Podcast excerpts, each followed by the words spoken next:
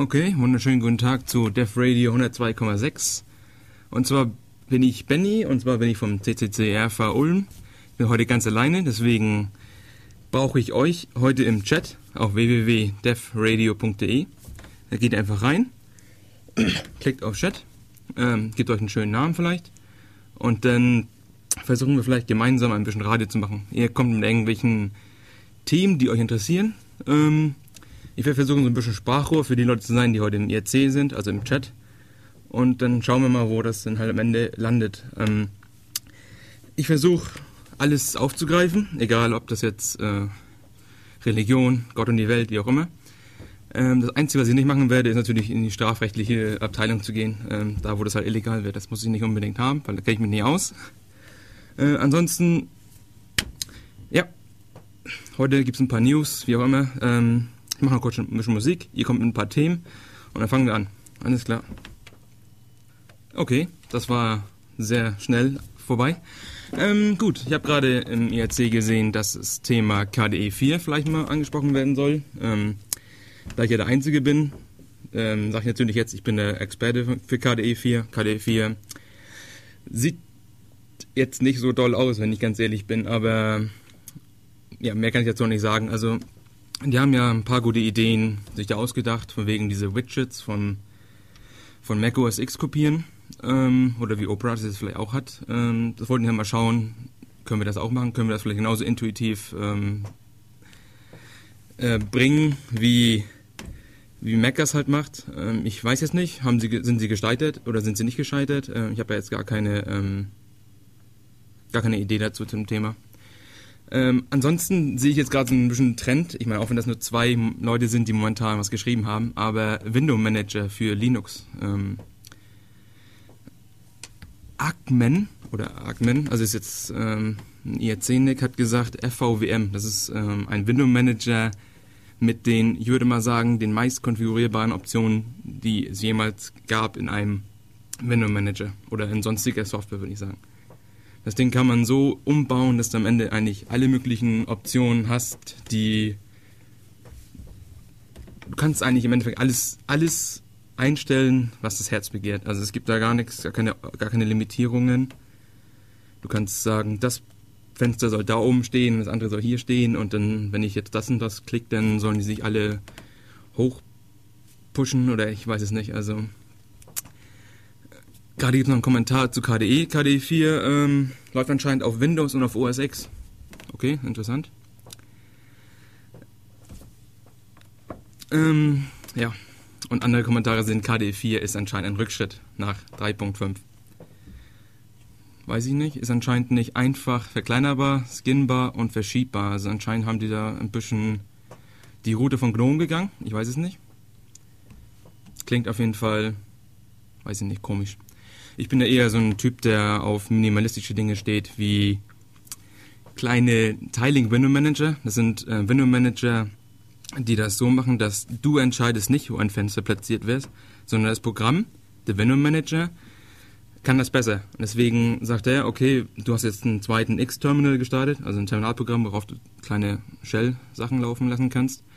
Und dann kommst du halt oben rechts in die Ecke und ähm, auf der anderen Seite hast du halt dein vorheriges äh, Fenster und das wird halt alles die ganze Zeit umgerödelt und hast dann immer neue, ja, neue Setups eigentlich. Also du startest einfach nur ein neues Fenster und am Ende hast du einfach einen neuen, neuen, neuen Bildschirm. Alles ist alles neu. Und weil die Idee dahinter ist eigentlich nur, dass es viel einfacher oder viel besser ist, wenn der Window Manager das entscheidet, weil er ist halt von einem Algorithmus äh, definiert und nicht irgendwie ein User, der halt dauernd hin und her schieben muss. Deswegen die Idee ist, dass du keine Zeit daran verschwenden sollst, das Fenster zu verschieben, weil du sonst am Endeffekt nur arbeiten. Du sollst sagen, ich werde jetzt noch ein Fenster haben und du regelst das schon.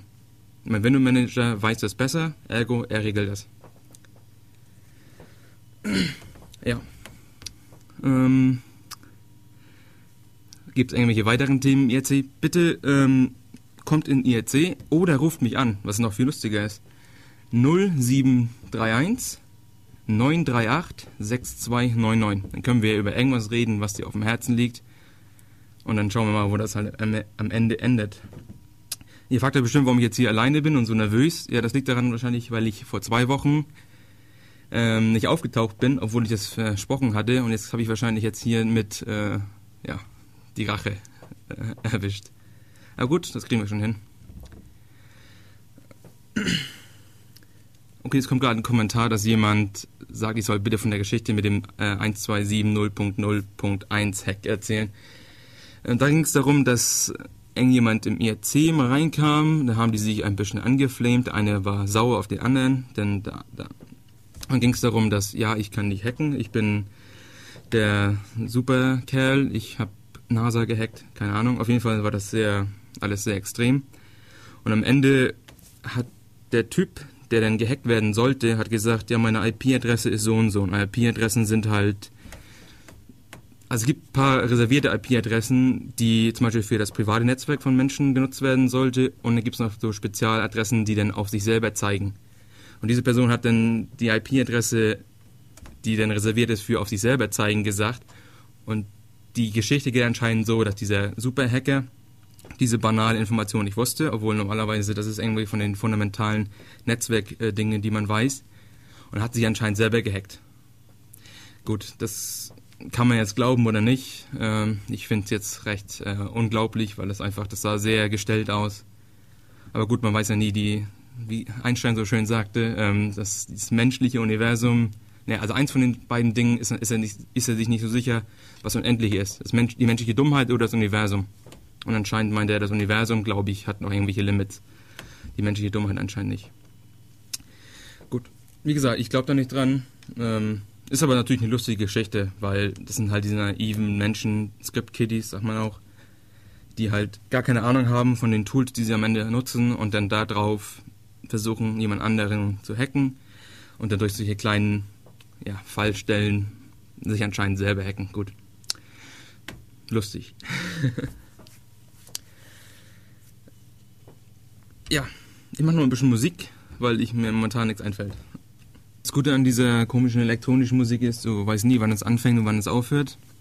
Ähm, aber wie man sieht im IRC geht es darum, dass die Leute anscheinend sehr interessiert sind an den Benutzeroberflächen und den verschiedenen Tools und Distributionen. Also im Endeffekt eigentlich das ähm, Work Environment, in dem man eigentlich drin arbeitet. Ähm, das ist persönlich auch ein super Lieblingsthema von mir. Kann ich auch gleich natürlich erzählen, was ich so nutze, weil das ist ja sowieso das Beste, was man haben kann. Ähm, als allererstes natürlich der Window Manager ist bei mir X-Monat. Das ist ein in Haskell geschriebener Tiling Window Manager. Das waren die, die ich gerade eben angesprochen hatte, die für dich entscheiden, wo du was platzieren sollst.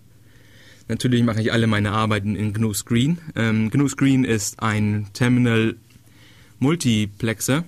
Das heißt, wenn man ganz normal, wenn man Firefox anschaut, dann sieht man ja, dass du bei Firefox äh, mehrere Tabs öffnen kannst. Und das kannst du im Endeffekt äh, bei Screen auch. Das Einzige, was Screen als Vorteil hat, oder nicht das Einzige, sondern einer von den Vorteilen, die Screen hat, sind, du kannst dich von dieser laufenden ähm, Session, kannst du dich eigentlich detachen. Das heißt, stellt euch vor, ihr habt einen Firefox-Browser, ähm, ihr habt eure 200 Webseiten geöffnet, alle mit natürlich lustigen YouTube-Videos. Und dann sagt ihr, okay, das möchte ich jetzt speichern und möchte morgen wieder weiterschauen, weil ich das lustig finde. Deswegen sagt man einfach nur, okay, detach.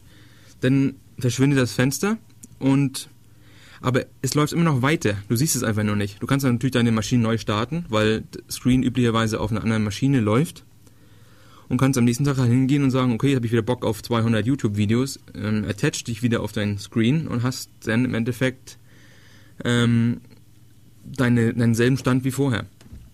Das ist recht vorteilhaft, besonders weil du kannst das Screen halt auf dem Server laufen lassen und musst es nicht unbedingt ähm, lokal laufen lassen.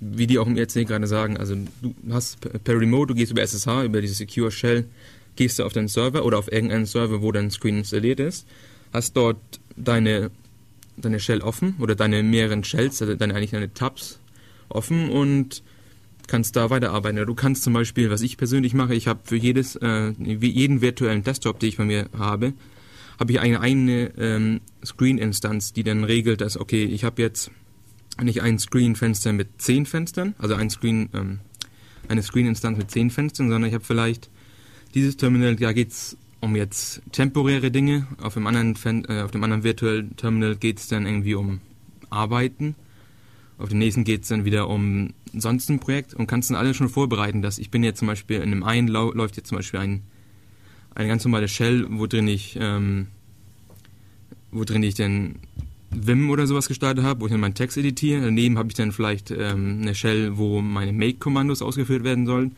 Und daneben habe ich dann vielleicht wieder eine, wo die ganzen Tests laufen konstant. Deswegen, man kann das ziemlich cool ähm, sich zusammenbasteln. Natürlich kannst du das alles emulieren, indem du halt, ähm, keine Ahnung, Konsole oder so nutzt, also von KDE, weil die unterstützen auch Tabs. Und der Vorteil ist halt, du kannst das Ganze alles auslagern auf einem Server und hast es dann bei dir eigentlich im Endeffekt lokal dein Arbeits... Also, also du hast halt lokal dein, dein Arbeitsenvironment, aber das ist eigentlich gar nicht lokal, weil du dich einfach nur attached. Also wenn man virtuelle Maschinen kennt, wo man keine Ahnung, hast Linux als Host zum Beispiel, hast du dann drin ein Windows laufen, wo drin du dann, keine Ahnung, banale Dinge machst, wie zum Beispiel deine Webseite in Internet Explorer testen oder du brauch, musst Outlook nutzen, damit du mit deinem Exchange-Server auf der Arbeit äh, kommunizieren kannst, wie auch immer. Und die kann man ja auch suspenden. Das heißt, du sagst einfach nur jetzt äh, diesen Stand bitte speichern und und morgen kann ich ihn halt weiterführen oder irgendwie oder sonstige Dinge halt. Und das ist halt ein super cooles Feature von Screen. Das macht es halt wirklich zu einem sehr geilen System. Ich hatte das eine Zeit lang auch genutzt, um meine. Also was er noch, noch zusätzlich macht, er hat halt einen ähm, History Buffer. Und das heißt, den kannst du so nutzen, dass du kannst jetzt stell dir vor, ich führe jetzt das ls-Kommando aus auf der, auf der Shell. Das ist dann List Files. Ähm, dann kann ich in Screen sagen, jetzt gehen wir bitte in den Copy-Modus. Das ist, wenn man, wenn man VI kennt, dann sind das verschiedene Modi. Dann bist du in einem Modus, wo du einfach über die Shell drüber gehen kannst. Du kannst den Cursor frei bewegen, weil normalerweise ist er immer nach dem Prompt festgestanden.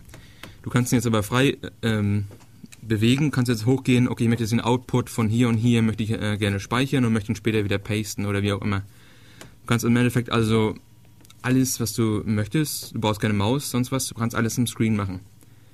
Das, das ist halt vorteilhaft, wenn man halt, keine Ahnung, ein Touchpad oder sowas hat, was halt nicht unbedingt jetzt äh, meiner Meinung nach toll ist. Also ich bin jetzt echt kein Fan von Touchpads. Also maximal bin ich ein Freund von diesen ThinkPad-Nippeln. Die finde ich recht lustig, weil die klingen auch cool. Und da kann man halt schon mehr machen. Du kannst natürlich auch nach, nach keine Ahnung, nach 10 Stunden arbeiten, wenn du mit Nippel da, daran rumspielst, dass du dann ja auch ein Finger, also ein Problem im Finger bekommst. Aber gut, deswegen gibt es die Tastatur, weil die ist ja auch sowieso besser. Deswegen können wir alles halt auslagern, in dem Sinne, dass du halt nicht die Maus hinher schiebst, sondern du machst halt spezifische Aktionen. Hast da drin ähm, die ganze Power, die halt, die jetzt ein VI jetzt nicht unbedingt hundertprozentig hat, aber du hast halt schon Movement-Kommandos. Also Movement-Kommandos sind halt, du sagst, ich möchte jetzt einen Paragraph nach weiter oder ich möchte ein Wort nach hinten oder nach vorne oder wie auch immer. Oder ich möchte bis zum nächsten Space springen. Du hast halt schon einige Shortcuts, die jetzt VI-User kennen und auch lieben. Und deswegen, das macht dich eigentlich schon zu einem recht ähm, produktiven Menschen, wenn du das halt auch beherrschst. Das ist recht lustig. Mhm. Zusätzlich habe ich natürlich noch einen kontroversen Punkt bei mir in meinem äh, Environment. Und das ist nämlich Emacs. Ich bin total überzeugter Emacs-Nutzer. Und ähm, das finden viele Leute sehr merkwürdig, weil ich habe mehr als fünf Jahre lang Vim genutzt und finde den auch immer noch wunderbar. Nur ich habe irgendwie gemerkt, dass ich bei dem an seine Grenzen stoße, wenn ich iteratives, äh, iterative Programmierung mache. Das heißt, ich baue mein Programm auf, teste es währenddessen und ähm, ja, im Endeffekt eigentlich das, ich, ich baue mein Programm halt auf, schreibe ein Modul oder schreibe eine Funktion, wie auch immer, und kann sie halt gleichzeitig in diese REPL, das ist die Read Eval Print Loop, das ist halt, keine Ahnung, das ist ein Prozess, der zum Beispiel deine Sprache äh, ähm, laufen lässt, wo du mit halt mit der Sprache re reden kannst. Das sind jetzt Sachen, ähm, die eher in dynamischen oder in High-Level-Sprachen vorkommen, also, keine Ahnung, als Beispiel vielleicht Python, Ruby, Lisp oder sonstige Sprachen. Du hast halt das Environment oder das Image, wie auch immer. Und darin arbeitest du halt und kannst dann sagen, okay, gib mir jetzt mal, lass die Funktion ähm, durchlaufen mit dem und dem Parameter und kannst da gleichzeitig testen. Und da kannst du auch sagen, ich habe jetzt hier meine, meine Test-Suite, die kann ich halt iterativ durchlaufen lassen, kann dauernd ähm, sehen, wo der Fehler ist und kann dynamisch in den Code reinspringen. Also es sind schon Features, die sind die möchte man eigentlich nicht mehr missen. Also wenn man mit den Sprachen zurechtkommt, wenn man die, wenn man damit leben kann, dass dann halt Lisp so viele Klammern hat, was eigentlich im Endeffekt gar nicht so viel stört, wenn man das mal sich anschaut. Also Lisp ist halt immer, hat immer diesen Punkt, dass, oh, Klammern kann ich nicht ab, kriege ich, krieg ich Kopfschmerzen davon. Aber wenn man die mal wegdenkt, ähm, das ist echt alles gar nicht so schlimm und es hat echt super viele Vorteile und das macht echt Spaß. Besonders wenn du halt äh, Emacs nutzt, weil Emacs hat halt einen super geilen Lisp-Modus und ich kann Leuten nur empfehlen, schaut euch Emacs an. Emacs ist recht lustig, hat ähm, geht halt einen anderen Weg als vielleicht die Unix-Philosophie. Aber die Unix-Philosophie ist ja sowieso obsolet laut ähm, ja, den Unix-Implement oder den Rob Pike zum Beispiel. Also Rob Pike ist der Typ, der Plan 9 gegründet hat, wenn ich mich, wenn ich mich nicht ganz irre. Und er hat gesagt, dass Unix sowieso tot war seit dem Zeitpunkt, als Perl introduziert wurde. Weil Perl ist halt auch so ein Wunder-Kit. Das hat ja auch Z und Arc und äh, sonstige Tools einfach obsolet gemacht. Vielleicht nicht obsolet, aber auf jeden Fall hat, hat man gesehen, dass, warte mal, warum muss ich jetzt zehn Programme lernen, wenn ich einfach nur Perl lernen kann und kann dasselbe eigentlich bekommen, was ich halt mit den zehn Tools machen kann. Und habe dann vielleicht eine konsistente Syntax. Oder, ja gut, konsistent kann man natürlich jetzt argumentieren, aber du hast auf jeden Fall ein Tool, das kann halt zehn Dinge. Ja, das ist halt ein philosophischer Punkt. Kann man halt sehen, wie man möchte. Ich finde es auf jeden Fall lustig auf dem Weg, weil Emacs, um wieder zurückzukommen auf Emacs, du verlierst halt nicht viel, weil Emacs sich halt auch so ein bisschen als Shell versteht. Also genauso wie, beim, wie bei Windows die Explorer-Exe deine Shell, deine Arbeitsumgebung eigentlich darstellt, so macht Emacs das halt auch. Also Emacs ersetzt im Endeffekt oder sollte ersetzen deine Bash oder deine Z-Shell oder wie auch immer, was auch immer du wählst als dein, dein Environment, in dem du halt deine verschiedenen Dinge machst, wie zum Beispiel Dateien auflisten, Dateien editieren, wie auch immer. Und da sieht Emacs sich halt drin, dass das, ähm, das verändern wir, machen das jetzt anders. Weil der klassische Schritt wäre zum Beispiel, gut, wir sind ja so eine Show, wo das halt um ja, Geeks, Nerds, wie auch immer, Leute mit starkem Interesse zu Terminal Utilities ähm, geht, dass Leute zum Beispiel MUT nutzen. MUT ist halt ein kleiner Konsolen, eher äh, Mail-Client. Wenn man jetzt mal mit normalen Menschen redet und ihnen sagt, ich kann mir deine Bilder aber gar nicht, nicht anschauen, weil ich habe halt nur so ein 80 x 20 Terminal mit Zeichen und wenn du da dann HTML in, meine, in die E-Mail reinschreibst, dann kann ich es erstmal nicht lesen. Oder du hängst ein Doc-Dokument äh, an, das kann ich einfach nicht lesen, weil ich auf dem Terminal bin. Ich habe halt besondere Regelungen und die musst du halt ja entweder ja einhalten oder ich muss die halt rausfiltern, keine Ahnung. Das ist halt die ähm, die Sache, die man halt überdenken muss. Ähm, was Emacs halt an der Stelle macht, dass du hast halt nicht wie beim MUT, hast du nicht eine Shell, wie zum Beispiel die Bash, und dann startest du MUT und dann hast du da drin den von Fetchmail oder Procmail oder sonstigen Tools, Maildrop, wie auch immer, die die Mails halt abholen und bei dir ins Home Directory legen und dann schaust du diese mit MUT an, sondern du hast bei Emacs halt wie bei Thunderbird zum Beispiel eine All-in-One-Solution. Also hast halt einfach nur Emacs, dann drin ist halt ein, ein POP3 oder IMAP-Client ähm, und ein SMTP, was man halt nutzt zum, zum Verschicken von E-Mails nutzt. Das ist halt alles in einem. Und das, der Vorteil davon ist halt, das ganze System ist halt transferierbar zu anderen Betriebssystemen. Wenn man das Problem hat, zum Beispiel, du hast jetzt auf Linux einen Fetchmail mit einem MUT ähm, und, keine Ahnung, Sendmail oder jetzt neu, neuerdings vielleicht Postfix als SMTP-Server und möchtest gerne dasselbe Setup auf, auf Windows nutzen, das kannst du eigentlich fast gar nicht. Also Du natürlich kannst du es versuchen, du kannst damit äh, Zugwin, dieser, dieser Unix-Umgebung für, für Windows, die halt von Red Hat oder sowas mal gemacht wurde, kannst versuchen, das alles so zu schaffen. Aber es ist auch viel einfacher, wenn man einfach nur Emacs nimmt, seine Emacs-Config rüberzieht, äh, startet und im Endeffekt hast du dasselbe System wie auf Windows. Also das ist das unterliegende Betriebssystem ist, ist recht irrelevant. Was halt, das ist, kann man als, als Vorteil oder als Nachteil sehen. Ich hatte zum Beispiel diesen Montag einen nicht so erfolgreichen Vortrag zum Thema Smalltalk, wo es darum geht, ähm, was kann so eine, so eine Arbeitsumgebung eigentlich alles machen. Wenn man Smalltalk nicht kennt, das ist ein imagebasiertes System. Du hast halt nicht wie ganz normalen Programmiersprachen wie C oder sonst oder bereits Lisp vielleicht kann man vielleicht sagen, hast du keine Dateien, mit denen du wo du programmierst und dann einlädst, sondern du arbeitest in dem Programm, das du im Endeffekt schreibst.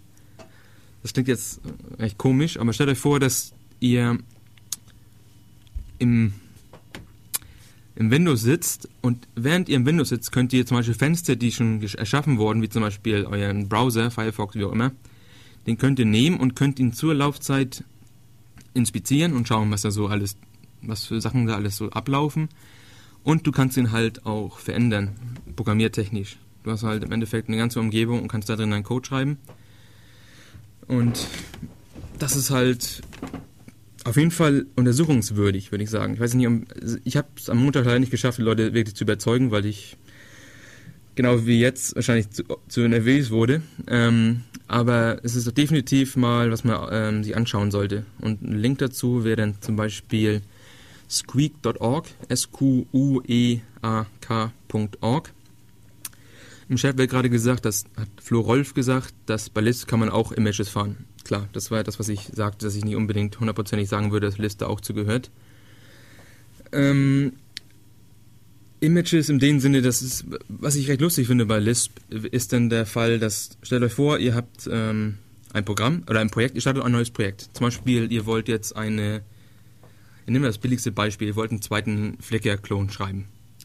Äh, für Flickr braucht man halt einige Libraries. Vielleicht äh, eine, die Bilder resized, PDFs generiert aus den Bildern, Galerien macht.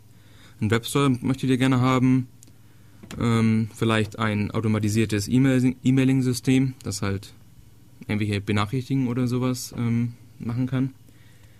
Das könnte man jetzt alles in einem interaktiven Lisp-Image starten. Du kannst halt installieren. Ich möchte jetzt gerne die Image Library oder sowas, die installierst du dann. Und kannst dann sagen, jetzt mach mir hiervon bitte einen Dump, also einen Core-Dump. Also, und dann kannst du den später der ist dann vielleicht, sagen wir mal, vielleicht 40 MB groß, muss man leben. Und den kannst du dann instant-mäßig starten. Also du kannst halt, du sagst halt, okay, jetzt nimm den, den Parameter dieses Image, das ist halt alles schon vorgeladen. Du kannst alles, was in dem, zu dem Zeitpunkt geladen war, ist in, in dem Image gespeichert. Du musst halt nicht wie in dynamischen Sprachen, musst du halt die Libraries nicht dynamisch oder zur Laufzeit äh, inkludieren, sondern kannst sie einfach einmal inkludieren und kannst da drauf dann einfach einen Core-Dump machen und den Core-Dump halt immer wieder laden. Und das ist halt essentiell eigentlich das ist auch, was Smalltalk macht. Du hast halt ein Image, was halt clean ist, wo nichts drin ist und da drin machst du halt ein Projekt und kannst halt dauernd speichern und kannst halt dann wieder zumachen und kannst es später wieder laden, wie diese virtuelle Maschine im Endeffekt, was ich vorhin angesprochen hatte, mit der mit dem Windows oder sonst was. Du kannst halt suspenden und dann wieder resume. Und das ist halt ziemlich interessant. Ich finde es echt, echt cool und, und Emacs geht halt den Schritt in die richtige Richtung, weil es genauso ist. Es ist portabel auf alle Betriebssysteme, die heute, heutzutage eigentlich noch im Einsatz sind. Und genauso ist Smalltalk vielleicht auch. Smalltalk ist vielleicht nicht jetzt unbedingt auf allen so ähm, verbreitet, aber es, es läuft schon, es läuft halt auf allen gleich. Genauso wie eigentlich die Idee, die Java auch äh, verfolgt hat. Und Java hat die dann auch von Smalltalk an, äh, übernommen. Ähm, ja, das war eigentlich zu dem Thema, was ich dazu sagen wollte. ja, weiter geht's. Was habe ich denn noch so alles in meinem System, was, was, was ich lustig finde? Natürlich bin ich ähm, äh, Z-Shell-Nutzer, weil Z-Shell ist natürlich das, was die Leute lieben. Einfach nur, weil es genau wie Emacs oder FVWM konfigurierbar ist bis zum geht nicht mehr. Und das macht es halt irgendwie lustig, weil wenn man echt keinen Bock mehr auf irgendwie arbeiten oder sowas, dann kannst du einfach sitzen und versuchen deinen Workflow, Buzzword, ähm, versuchen zu, zu äh, besser zu machen. Und das ist halt lustig, wenn du halt einfach, du hast eine komplette Programmiersprache darunter und kannst halt machen, was du möchtest. Und kannst es dir halt so hinbauen, wie du es im Endeffekt haben möchtest. Und ja gut, da bin ich ja total der Fan von. Also ich kann da echt stundenlang vorsitzen. Oder, nee, ist nicht eigentlich am Stück, aber über Jahre hinweg hat man, man schon sehr viele Stunden investiert, um es einfach nur noch angenehmer zu machen, noch cooler, noch besser. So simple Dinge wie zum Beispiel, ich möchte jetzt nicht unbedingt immer den, den, wenn ich mich vertippe zum Beispiel, dann ist es mir eigentlich recht egal, ob ich jetzt da ein K oder ein J geschrieben habe, weil das K liegt gleich neben dem J. Dann soll er automatisch sagen, okay, das, dahin wollte er wahrscheinlich. Und solche kleinen simplen Dinge, die, die machen schon was aus, weil du wirst einfach nicht frustriert. Wenn du in dem Moment eigentlich eine Deadline hast, dann willst du nicht ähm, genervt werden durch solche Kleinigkeiten, wie zum Beispiel, ich habe jetzt auch aus Versehen die falsche Taste erwischt. Also und das ist halt so Dinge, die machen halt, weiß nicht, die machen mir Spaß. äh, wie Robert gerade oder Robert gerade im IRC sagt, es ist es ist schon Stunden optimieren, um Sekunden zu sparen. Es ist jetzt nicht unbedingt äh, ja, wie Alu sagt, Return of Investment ist jetzt nicht unbedingt positiv, kann man sagen. Es ist also positiv, wenn du nur rein ähm, Output schaust, aber positiv einfach für deinen, für deinen Geist, würde ich mal sagen. Weil einfach nur, erstmal, erstmal macht es Spaß und zweitens, wenn du es hast, dann hast du es. Also, ob ich jetzt Fernseh schaue oder ob ich jetzt in meiner Z-Shell rumspiele, warum nicht? Lustig. Ja, ich mache nochmal ein bisschen Musik und wir machen heute ein bisschen mehr Musik, weil ich, wie gesagt, ich bin heute alleine und ja, wir kriegen das schon hin. So, da bin ich wieder. Ähm, jetzt wäre vielleicht wieder nochmal angebracht, dass ich hier die Nummer von uns sage. Oder ja, im Endeffekt eigentlich von mir, weil ich heute alleine bin. Ich muss das jetzt zehnmal erwähnen, weil ich muss den Leuten ein richtig schlechtes Gewissen äh, geben. Die Nummer ist 0731 938 6299. Ihr könnt mich anrufen, ihr könnt irgendwelche Themen äh, vorschlagen, dann reden wir darüber, dann schauen wir mal. Natürlich sollte das irgendwas sein, was vielleicht ein bisschen technisch oder sehr, sehr philosophisch ist, weil dann kann man irgendwie was erzählen, ohne dass man irgendwas zu dem Thema weiß. Das ist halt so ein bisschen cool. Vorhin wurde im IRC gefragt, ich sollte vielleicht mal ein paar kleine Distributionen vorstellen. Und eine, die genannt wurde, war die ähm, Arch Linux oder Arch Linux. Ähm, die ist darum gebaut, dass sie versucht so keep it simple, stupid, also so KISS wie möglich zu sein. Die patchen generell gesehen eigentlich gar keine Pakete, die nehmen halt die Pakete genauso, wie sie halt von dem Programmierprojekt vom Server kommen und ja, distributieren die halt dann weiter an die Leute. Ähm, das, das ganze Ding ist darum aufgebaut, dass es sehr einfach zu verstehen ist. Also du hast dann deine, was im Endeffekt eigentlich Distribution definiert, ist ja der Paketmanager und dann die äh, Init-Scripts, also was halt den, im Endeffekt den Rechner bootet. Und Arch hat da halt äh, beim Paketmanager einen recht lustigen erfunden, der halt, ähm, der heißt Pacman. Hat vielleicht ein paar kryptische Optionen, weiß ich jetzt nicht unbedingt, finde ich jetzt nicht so schlimm. Also heißt auf jeden Fall, ist, zum Beispiel, um nach einem Paket zu suchen, heißt es Pacman-SS für Sync Search. Ja, gewöhnungsbedürftig. Ist auf jeden Fall nicht apt-get install, was vielleicht, ja, Egal. Ähm, die Idee dahinter ist, dass du Pakete sehr simpel bauen kannst. Also wenn man Cooks kennt, Cooks ist, äh, war die Inspiration für, für Arch Linux. Der, um dort ein Paket zu bauen, das war in dem Sinne, dass du hast halt ein paar Variablen in einem Bash-Script gesetzt, wie zum Beispiel Paketversion, Paketname, äh, Description ähm, und vielleicht eine URL, wo man halt das Paket her hat oder die Projektseite des Pakets. Und Arch hat das halt auch übernommen, hat im Endeffekt eine kleine Bildfunktion reingebaut. Du hast halt in deinem, du hast im Endeffekt ein Bash-Skript, was ausgeführt wird und was dann in ein bestimmtes Verzeichnis installiert. Und das wird dann einfach nur getarnt, gesippt und das kannst du im Endeffekt installieren. Und das ist halt ziemlich simpel, weil im Endeffekt, was man halt braucht, um ein Paket zu installieren, ist nur ein Make oder ein Configure Make Make Install. Das kennt man halt, wenn man lokal einfach mal so ein Projekt ausprobiert und das dann irgendwie in User Local installieren möchte. Und genau den Weg geht Arch halt auch, außer dass die halt nicht ähm, in User Local installieren, sondern halt in das richtige Betriebssystem, also User Lib für Libraries oder Lib für Kernel Libraries oder Module, Entschuldigung. Und das ziehen die halt konsequent durch, was halt ziemlich lustig ist, wenn man ein eigenes Paket bauen möchte, weil einige Paket bauen sind meistens echt nur ein Make oder ein Configure Make Make Install. Dann gibt es bei Arch äh, das Arch User Repository, das ist Our, our.archlinux.org. Da können Leute, ich habe ich hab mir sagen lassen, dass es bei Ubuntu circa auch so funktioniert. Es gibt so ein Universum-Repository, äh, das sind halt da, wo die Dat äh, Pakete liegen.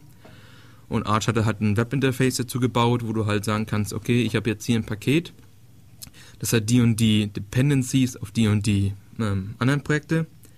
Und dann kann Leute halt hochladen und die können, Leute können das dann halt wieder runterziehen und bei sich installieren. Im Endeffekt ist es einfach nur eine Tauschbörse von Paketen.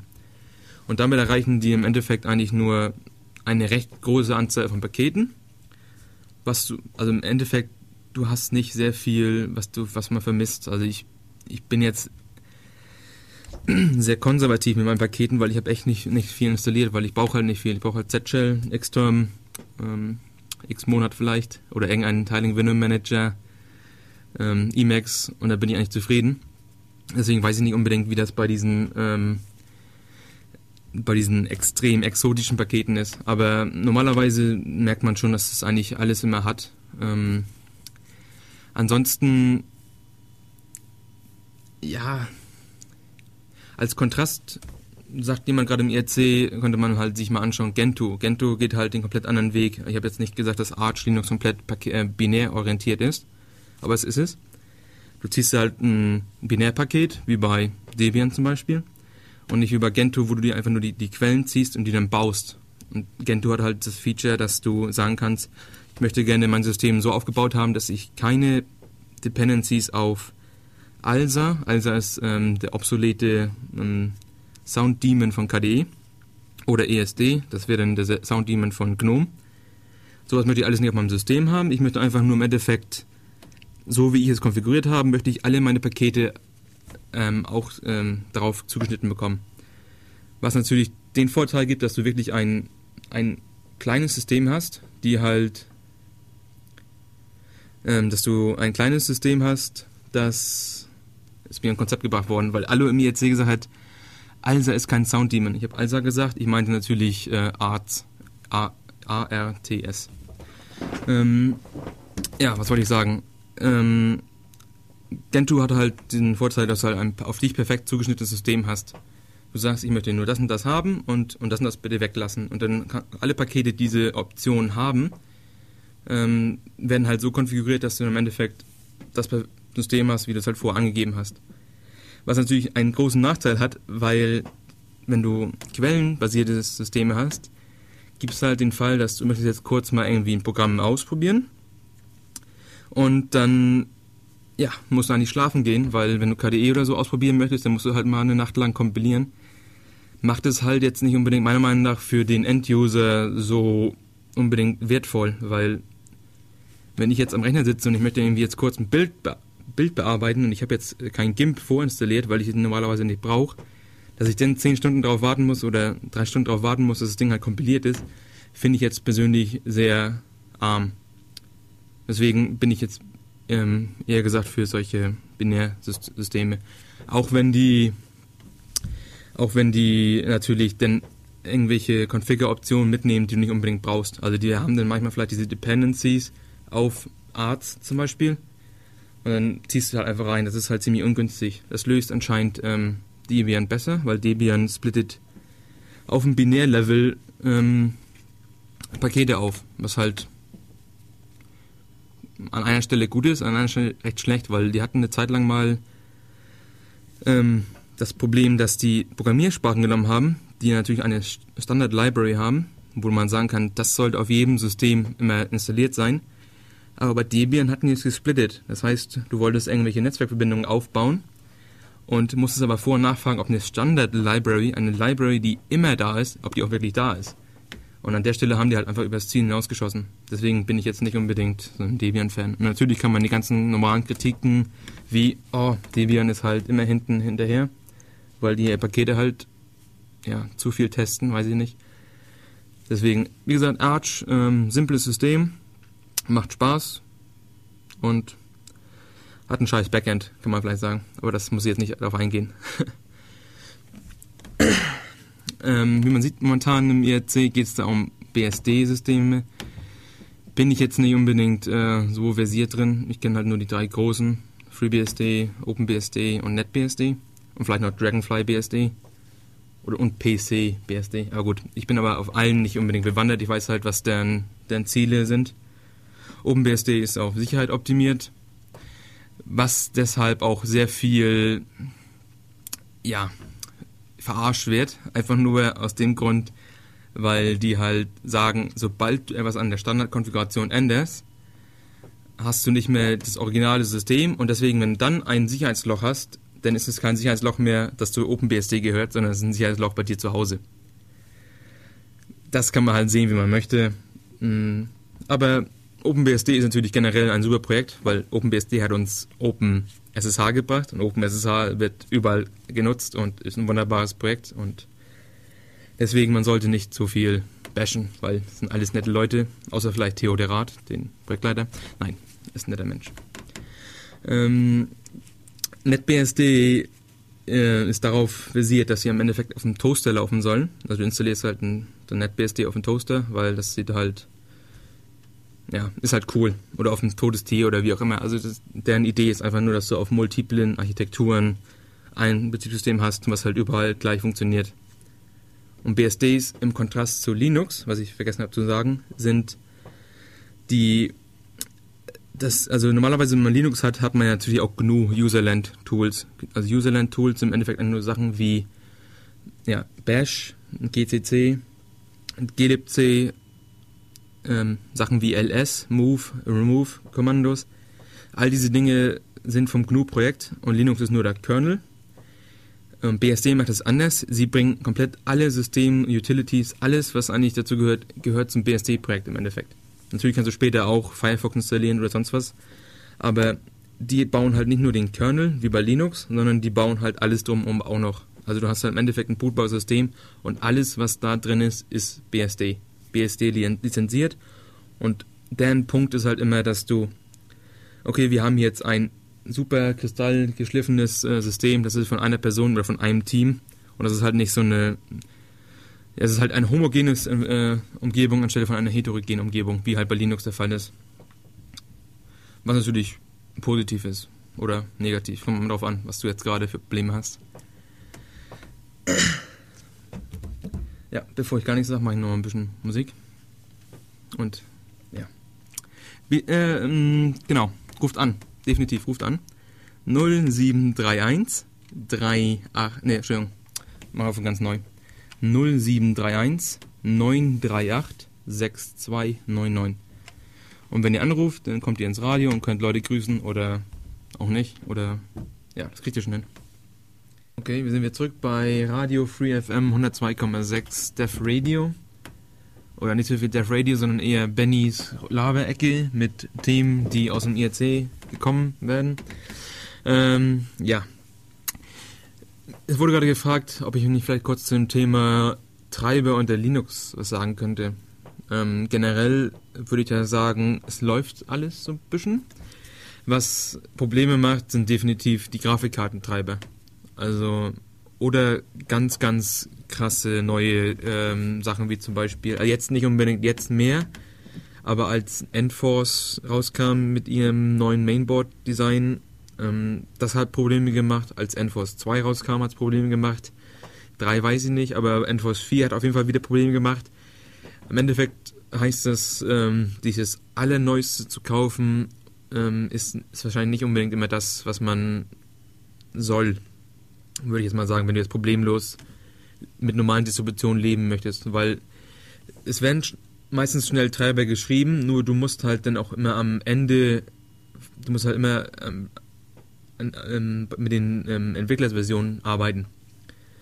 Das heißt, du musst halt auf das kernel.org gehen, musst den Treiber oder musst ins Git-Repository gehen und musst halt den neuesten Treiber rausziehen und musst dann damit arbeiten. Das ist nicht unbedingt, was alle Leute so mögen, weil sie möchten halt irgendwie auch ein bisschen stabiles System haben, weil wofür, hat man einen Rechner? Nicht nur um Treiber zu testen, würde ich sagen. Deswegen, ich bin, tendiere halt eher mehr zu der Sache, ich kaufe mir halt Sachen, die ein Jahr alt sind und dann weiß ich, dass sie funktionieren. Ähm, zum Thema ARTI-Treiber, im IRC wird gesagt, die funktionieren. Ähm, er denkt wahrscheinlich, er meint wahrscheinlich jetzt gerade die, die Binärtreiber, die von ARTI selber gestellt werden.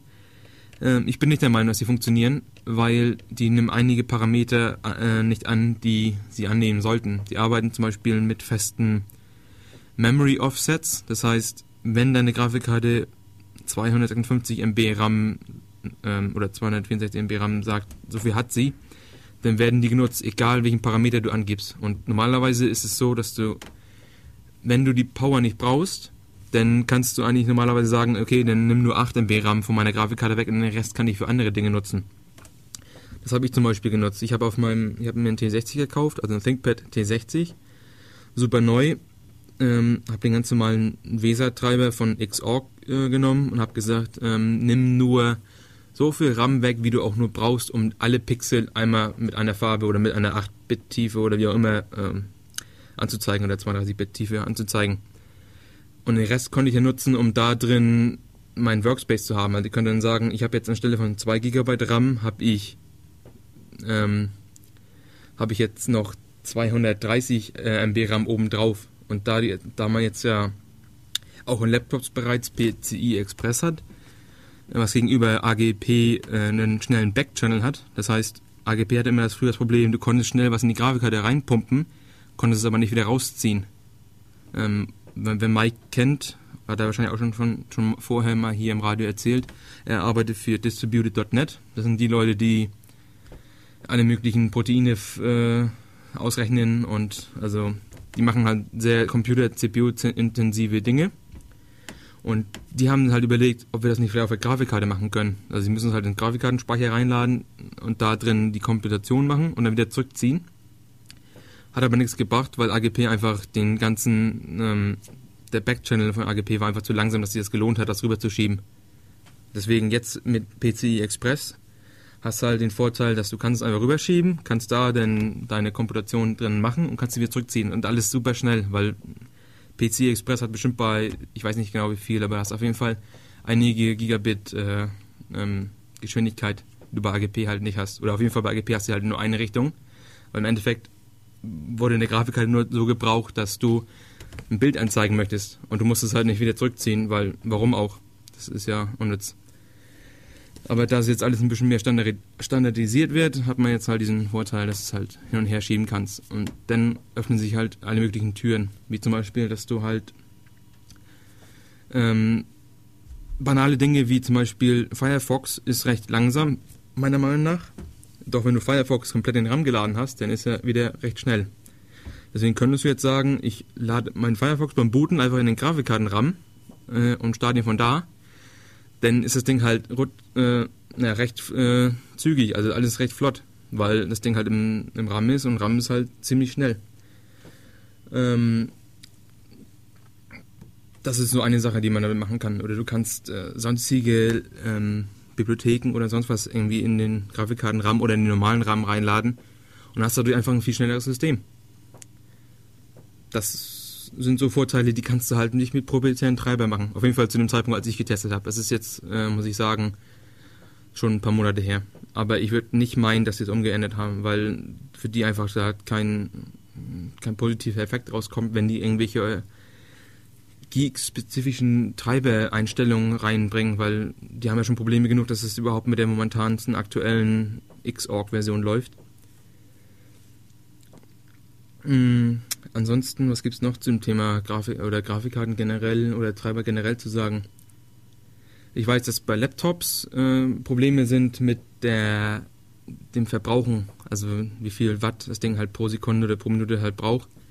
Da ist Windows anscheinend besser, aber Linux ist jetzt mittlerweile auf dem Weg, dass sie es aufholen. Also wenn man sich mal jetzt, ähm, ich habe ein X31, auch, ich habe auch ein X31 ThinkPad. Das Ding ist dieses kleine Subnotebook mit 12 Zoll. Das, glaube ich, zieht, wenn du gar nichts an einem Linux-System machst, dann zieht das, glaube ich, um die 13 Watt. Wenn du jetzt aber komplett alle möglichen neuesten Patches reinziehst, wo zum Beispiel, dass die CPU zum Schlafen gelegt wird, wenn sie nichts tut, dass sie nicht immer hochguckt. Also normalerweise gibt es halt zwei Möglichkeiten, ähm, alle möglichen Dinge zu checken, indem du pollst. Polls heißt einfach nur, alle so und so viele Millisekunden schaust du irgendwas zum, gemacht werden soll. Zum Beispiel Du überwachst eine Datei und möchtest sehen, ob sie sich verändert haben. Gibt es halt zwei Möglichkeiten. Entweder lässt du, gibt es eine Event-Loop oder eine, irgendwo ein Event-System, dass sie sagt, es hat sich eine Datei verändert, ist, da, ist die Datei dabei. Oder du schaust halt alle 100 Millisekunden, hat die Datei sich verändert. Das sind halt zwei äh, verschiedene Ansätze. Und, ähm, und normalerweise war das immer so, dass die CPU immer aufgewacht ist, hat geschaut, muss ich was machen? Nee, okay, habe ich mich wieder hingelegt das hat halt immer ein bisschen ähm, Strom gekostet. Und jetzt hat Linux oder in der neueste Linux-Version haben jetzt, nennt sich Dynamic Ticks. Das heißt, das Ding merkt sich circa, wie lange er sich schlafen legen kann und legt sich in die Zeit auch schlafen. Es gibt halt diese vier Stadien, C1 bis C4.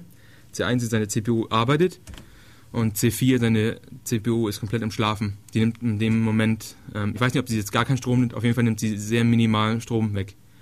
Und wenn du halt deine ganzen Systeme, also wenn dein ganzes System so aufgebaut ist, dass du einfach gar keinen, gar keine von diesen Pollen, äh, also Polling-Tools äh, nutzt, die irgendwie schauen, hat sich jetzt eine Datei verändert oder muss ich irgendwie aufwachen oder irgendwie alleine Media Player haben es auch oftmals oder, oder irgendwelche HTTP-Server, die halt immer gucken, muss ich irgendwas tun oder sowas.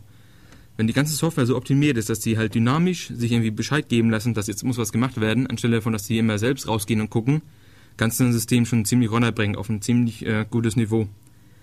Ach, lustigerweise, ich habe es selber nicht probiert, weil ich nicht so ein Windows-User äh, bin, ähm, schneiden, schneidet Windows da sehr gut äh, bei weg. Also äh, bei ab. Also wenn, auch wenn du bei Windows gar nichts veränderst, du hast normalerweise eine höhere äh, Batterielaufzeit als bei Linux.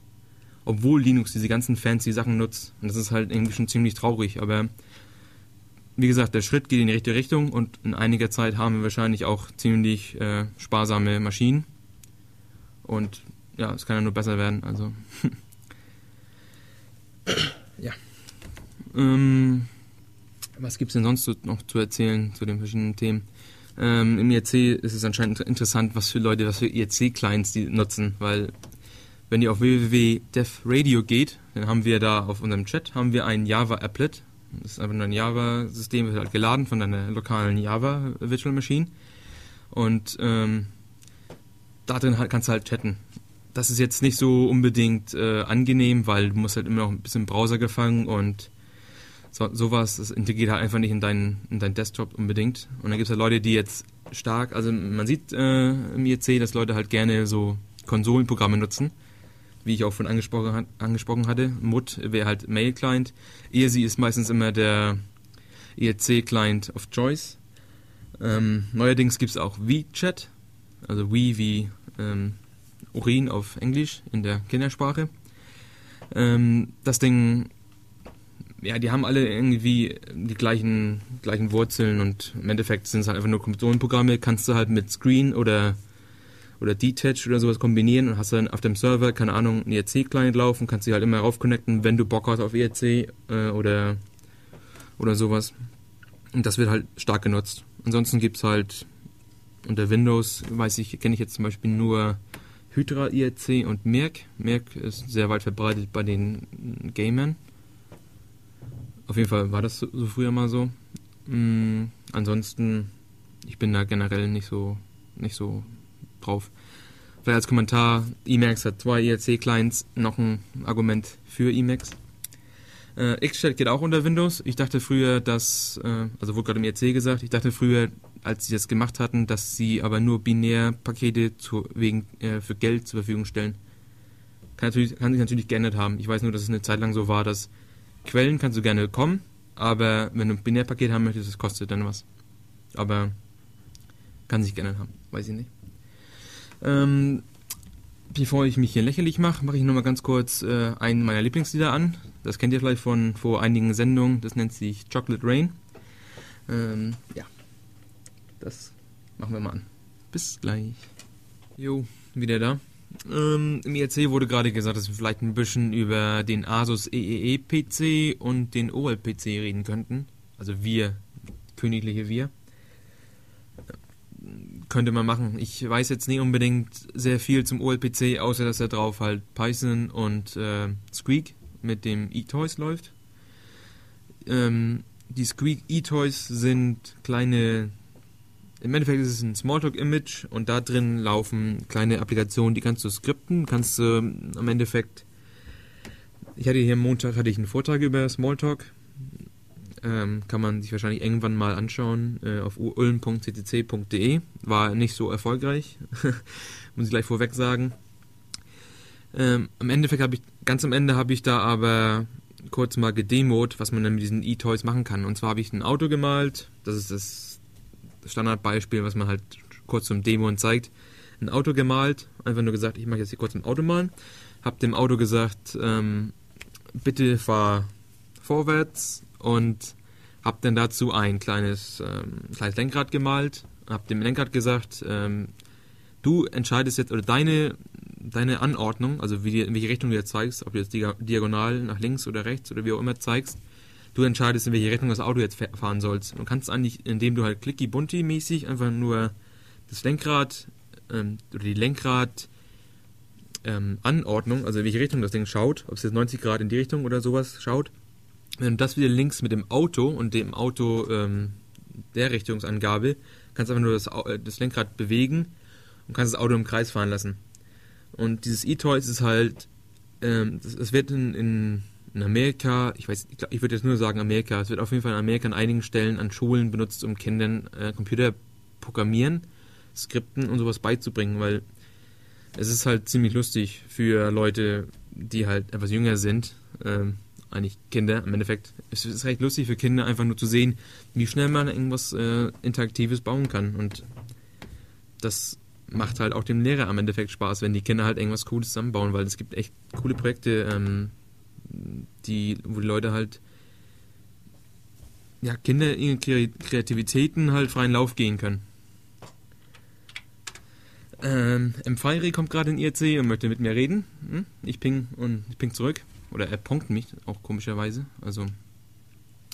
Ähm, Grün fragt gerade, ob der Vortrag noch online ist. Äh, nee, ist er nicht. Der muss wahrscheinlich auch noch sehr stark editiert werden. Nein. Ähm, ich würde sagen, it's done when it's done. Ich weiß nicht, wir haben in letzter Zeit äh, mit den Vortragen sind wir ein bisschen besser geworden, glaube ich. Das ging ein bisschen schneller alles. Ähm, ich würde jetzt mal sagen, in zwei Monaten ist der bestimmt online. Dann kann man sich den anschauen, kann am Ende sehen, wie dieses kleine Auto im Kreis fährt. Ähm, ja, ist recht lustig. Und dieses, das ist halt auf diesem OLPC, auf diesem One-Laptop per Child, diesem 100-Dollar-Laptop, der im Endeffekt 400 Dollar kostet oder 200, weil es gibt dieses Give One, Take One ähm, Projekt und kann man sich halt, ich weiß nicht, ob es immer noch läuft, aber es lief auf jeden Fall bis Ende des Jahres, da konnte man sich zwei ähm, One-Laptop per Child kaufen hat aber nur einen bekommen und ein anderer wurde in zum Beispiel nach Paraguay oder sonst wie geschickt. Du hast im Endeffekt eigentlich, du hast während dir selber ein kleines Gimmick oder ein Gadget gekauft hast, hast du gleichzeitig noch, noch was gespendet. Ist ein sehr lustiges Projekt, äh, mag ich, macht Spaß. Ähm, ist jetzt nicht unbedingt etwas, was ich mir selber holen würde.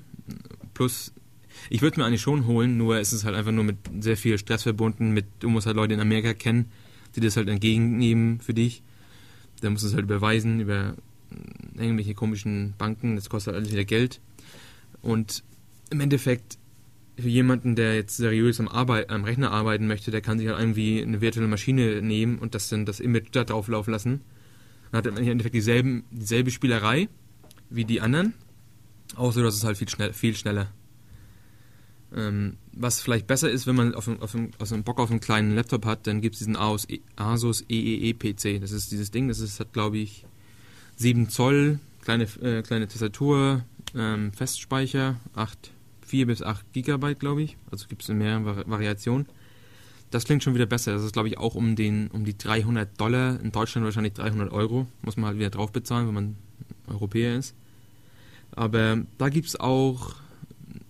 Also da habe ich halt Kritik und meine Kritik ist halt im Endeffekt, du hast diesen Laptop, da würde wahrscheinlich ein 9 Zoll oder 10 Zoll Display reinpassen, haben sie aber nicht gewählt zu machen, sondern die haben halt ihre blöden Lautsprecher neben das Bild äh, gesetzt und haben und haben dann ähm, ja, ein 7 Zoll äh, Display reingesetzt. Das ist jetzt nicht unbedingt toll. Ähm, Grün sagt gerade 9 Zoll Version soll kommen. Ich habe noch bessere Dinge gehört. Ähm, 10 Zoll Version soll vielleicht kommen, weil die haben anscheinend bei einer taiwanesischen Firma ähm, 10 Zoll Displays bestellt. Natürlich heißt es noch lange nichts, aber das wäre dann schon wieder etwas, was, was, man sich anschauen könnte. Wenn es halt einfach nur ein super kleines Laptop-Teil ist und dann halt mit 10 Zoll, das ist schon, das wäre schon cool. Aber momentan bin ich mit meinem X31 Sub-Notebook zufrieden, das passt schon. Äh, Im IRC entscheiden die sich, äh, meckern die gerade über meine Wortwahl bei 300 Dollar im Gegensatz zu 300 äh, Euros. Das war schon mit Absicht so gewählt. Es kostet in Amerika 300 Dollar und es wird in Deutschland wahrscheinlich 300, äh, 300 Euros kosten. Das ist jetzt nicht, ähm, weil die Banken nicht rechnen können, sondern einfach nur, warum nicht mehr Gewinne ausschlagen, weil die Deutschen nicht rechnen können oder sonstige Europäer. Ähm, was natürlich auch lustig war, neulich kam ja diese super Mac, äh, Apple ja, keine Ahnung, dieses Fanboy-Event. Und da, ging, da wurde jetzt äh, ein Subnotebook vorgestellt von, äh, von Apple. Mit auch mit Festspeicher, wenn man dann wählt. Das Teil soll, glaube ich, im Endeffekt äh, auf 3, 3000 Dollar kosten, wenn du das mit der Vollausstattung wählst. Für ein Gerät, das jetzt nicht unbedingt, äh, ja, weiß nicht. Es hat halt Mac OS X drauf. Kann man halt sehen, wenn man möchte. Ist natürlich nicht schlecht. Wurde auf dem Mac vorgestellt, danke M. Fiery. Äh, heißt MacBook Air. Ähm, was ich gehört habe, ich habe es selber nicht gesehen, aber es wurde anscheinend aus einem wie heißt denn das Ding? Also wenn man einen Brief einpackt, hat man normalerweise so ein, also man hat ein Papier, steckt man einen Brief rein und die haben es anscheinend aus dem Brief rausgeholt. Also weil das halt so klein und so super schön und super süß ist, haben sie anscheinend einfach nur aus einem, aus einem kleinen Brief rausgezogen und hat er gezeigt, oh, guck mal hier, unser neues Subnotebook. Hat anscheinend äh, 12 Zoll, nee, weiß ich nicht. Ich habe keine Ahnung, ich war jetzt nicht so im Hype mit drin. Ähm, ich habe nur gelesen, dass so ein ThinkPad X äh, X60 oder sowas, ist anscheinend nur in einer 0, also in einer 2 mm äh, Margin von dem Ding. Also ist es jetzt nichts super tolles, krasses, was sie da gemacht haben. Aber warum nicht? Wenn man auf Apple steht und man das Geld hat, was ja viele Apple-Junge haben, warum nicht? Nichts für mich, weil ich das Geld nicht habe. Aber, und es hat kein Nippel, weil ich persönlich ja, wie gesagt, ich bin ja vollkommener Nippel-Fan. Also die ThinkPads mit ihrem Nippeln, das ist einfach nur besser als auf dem Touchpad rumzu, rumzueiern. Das ist echt, ist nix. Ähm, ja. Was sollen wir jetzt noch erzählen? Improvisieren macht Spaß, muss ich nochmal sagen. Also, ich sollte eigentlich jetzt nur noch die Sendung alleine machen. Wir sollen es wahrscheinlich auch umändern. Äh, Def Radio ist out, Benny Radio ist in. Ähm, ja. Wie gesagt, ich werde die Nummer sagen, weil ich hoffe immer noch, dass jemand mich anrufen wird. Und zwar die Nummer ist 0731 938 6299. Wer das nicht verstanden hat, geht auf devradio.de. Dann gibt es äh, unter Home, das ist die Standardseite, auf die du landen wirst, gibt es die Nummer auch nochmal. Deswegen, das könnte man dann einfach nur, wenn man einen Webbrowser besitzt, geht man darauf, ruft an und ja, wunderbar. Themen bin ich, wie gesagt, offen für alles. Also wie gesagt, wir haben es jetzt ziemlich äh, auf so Linux-Schiene und Technik-Schiene bewegt. Muss nicht unbedingt sein. Wenn jemand gerne über die Vorratsdatenspeicherung reden möchte, ich bin gerne Ohr. Oder die Leute da draußen sind wahrscheinlich gerne Ohr. Ähm, die ist ja, wie wir alle wissen, oder wie wir nicht alle vielleicht wissen, aber die Vorratsdatenspeicherung ist jetzt seit diesem Jahr aktiv. Gibt es, soweit ich weiß, schon eine Klage dagegen. Die geht ja schon länger. Ähm, er hat sich viel verändert für die Leute momentan. Ich glaube, das ist noch nicht ins Bewusstsein aufge, aufgetreten. Aber ich habe auf jeden Fall schon bei mir selber ein bisschen was gemerkt. Also das ist jetzt, man sitzt halt am Rechner und googelt nach irgendwelchen Begriffen, weil irgendwas in den Nachrichten kommt und dann denkst du halt, das könnte jetzt alles gegen dich verwendet werden. Das ist schon recht traurig. Ähm, Allo sagt gerade, dass die Klage hat sich verzögert, weil drei Richter die haben wollen. Verstehe ich jetzt nicht ganz, aber ja gut, das ist ja kann man alles auf Heise nachlesen anscheinend. Also Allo sagt, dass da gibt es noch Probleme momentan. Und Schäuble macht halt immer Probleme. Ähm, wie gesagt, ruft mich an. Wir haben noch eine halbe Stunde, über die wir irgendwelche Themen, über, über irgendwelche Themen wir reden können. Ähm, ja. Ich mache noch ein bisschen Musik, damit wir die Zeit auch überbrücken. Wunderbar. Bis gleich. Oh, sorry, ich kann die Musik echt nicht hören. Ich bin echt kein Fan von dieser Elektro-Scheiße. Aber gut, Hauptsache wir haben freie Musik, weil freie Musik heißt, wir müssen nicht viel an den äh, Dateien rumschnippeln, wenn wir die ins Netz stellen. ja.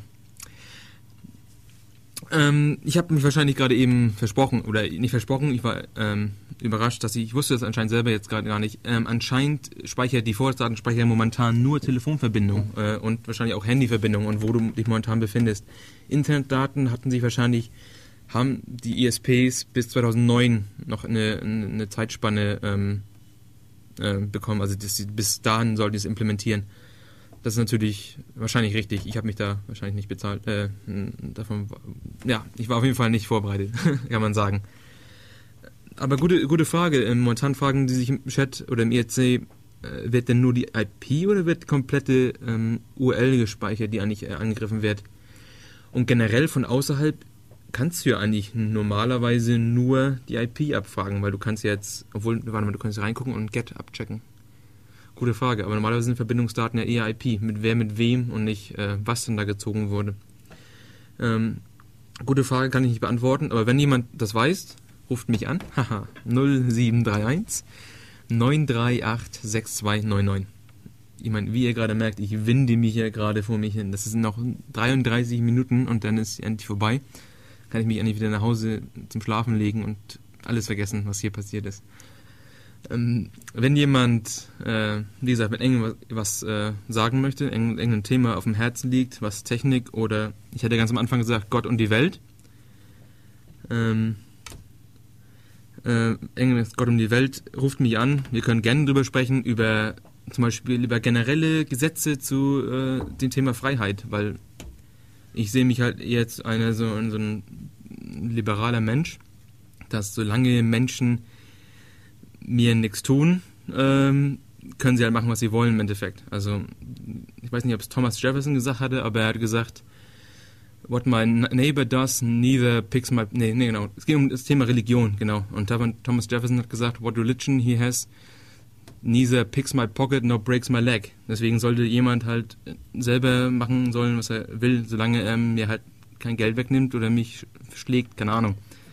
Und deswegen, und diesen Standpunkt habe ich halt auch komplett in der Politik. dass unsere, unsere Freiheit ist halt irgendwie das Wichtigste, was wir haben. Und sobald wir sie halt aufgeben, werden wir halt sie halt nie wieder bekommen. Also es gab es noch nie in der Geschichte, dass, dass, dass auf einmal irgendwas zurückgenommen wurde. Also außerhalb von einer Revolution. Und zu dem Thema Revolution kann man natürlich Fefe-Blog lesen, also blog.fefe.de. Äh, er fragt sich auch schon jahrelang, wo denn die Revolution im Endeffekt bleibt. Ähm, ja, gute Frage. Das ist halt das Problem, warum Leute halt nicht unbedingt das wissen wollen. Aber das ist wie so ein philosophisches Thema, was ich wahrscheinlich gerne mit äh, Mike bereden würde, wenn er denn anrufen würde. Das ist jetzt ein kleiner Hint gewesen an ihn. Und er kennt ja unsere Webseite, also defradio.de. Ruf mich an, dann können wir da kurz drüber reden. Oder sonst jemand aus dem IRC. Sagt Bescheid. Ähm, ja. Ja. Stille. Oh Mann. Was soll ich erzählen? Ähm, was, ist, was ist interessant? Ähm,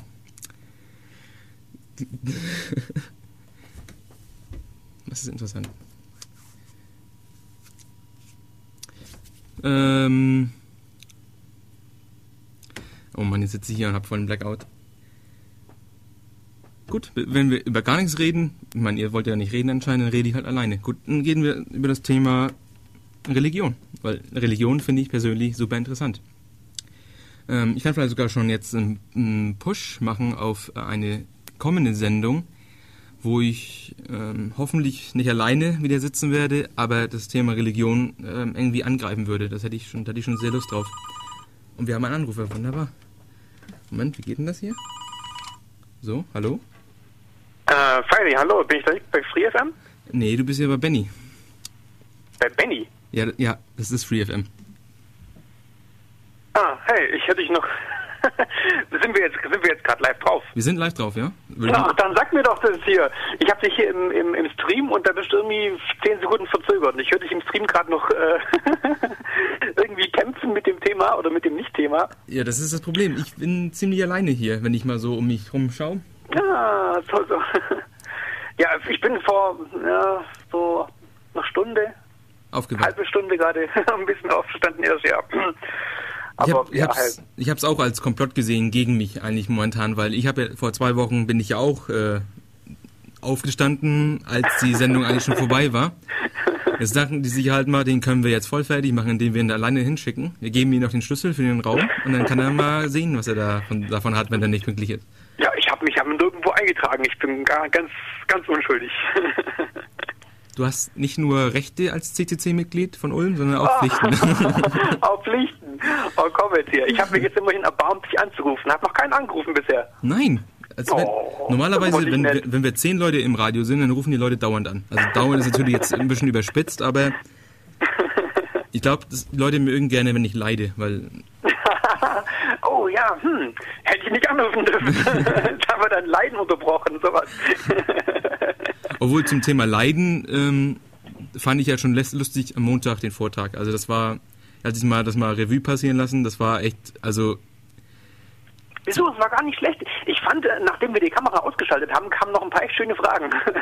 ja, ich habe auch danach habe ich auch überlegt, dass warte mal, nach dem Vortrag ging alles wieder wunderbar. Dann konnte ich erzählen, was, wofür das genutzt wird, welche Projekte es gibt. Also, aber irgendwie, also ab, also, ab Teil ein Drittel, also ab dem er, das erste Drittel fand ich noch okay, als die Slides noch da waren und dann ging es halt bergab. Und dann kam halt mhm. halt wieder das Auto, das mit dem fahrenden Auto, das war dann schon wieder ein Retter, aber es war recht traurig.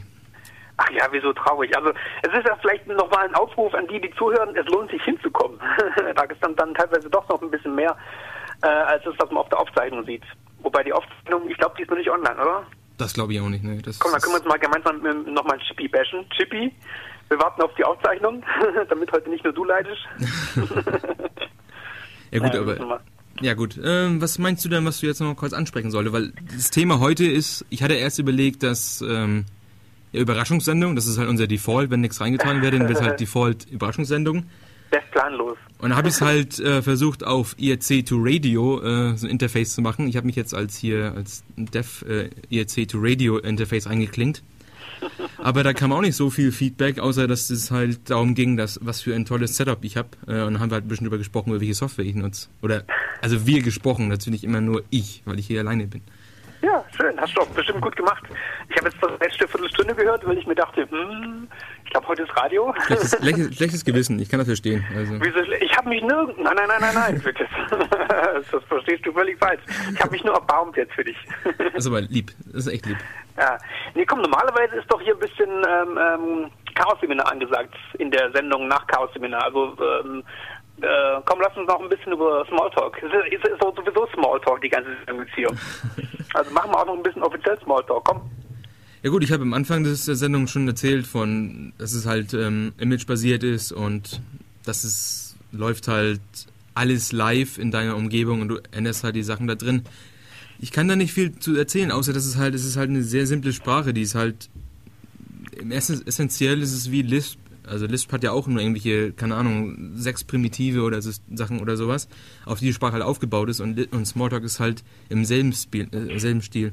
Du hast halt eine sehr kleine Sprache mit sehr wenigen Corner Cases und ja, ich weiß nicht, also mehr als mehr als schaut euch das mal an, das ist echt ein, das ist komplett anders. Also wenn ihr Java kennt und Smalltalk probiert, es ist überhaupt nicht vergleichbar. Es ist also der Schritt zu äh, von Java nach Smalltalk oder von C++ nach Java, das ist gar nicht vergleichbar. Also das sind, das sind Welten dazwischen. Das, wenn man das noch nie gemacht hat oder wenn man nie in die Richtung gegangen ist, List, Smalltalk oder wenn es halt ganz extrem ist, Self und IO oder sowas, dann weiß man gar nicht, was man da alles verpasst. Also kann ich kann nur empfehlen, mal anschauen und hm. gucken. Ja, okay. Ja, im Prinzip war das ja auch das, was wir letztes Mal hatten. Ja. Das Einzige ist jetzt vielleicht, also ähm, ich hatte halt vorher schon Smalltalk mal äh, gehört im Kontext von diesen Seasides. Das ja. wäre das Einzige gewesen, was mich noch interessiert hätte bei dem Smalltalk, weil Smalltalk an sich, also ich habe jetzt weder äh, generell noch von dir jetzt irgendwie was gehört von dieser Smalltalk-Programmiersprache an sich, was mich da wirklich jetzt äh, motiviert hätte, mir das dann tatsächlich mal näher anzugucken, weil das kann ja irgendwie vielleicht ein paar Sachen ein bisschen anders und hin und her, aber jetzt nichts wirklich, was sich explizit lohnen wird. Also habe jedenfalls ich jetzt für mich nicht da irgendwo rausgeholt. Aber dieses äh, Seaside fand ich witzig mit den Continuations. Ja, klar. Das ja. ist ziemlich cool. Also, ja gut, willst du es kurz erklären oder soll ich es kurz mal? Ich meine, ich werde es auch nur ganz kurz anspringen würden. Also, nee, also ich habe mich nicht mit beschäftigt. Ich habe auch kein Seminar darüber gehalten. Also, nee.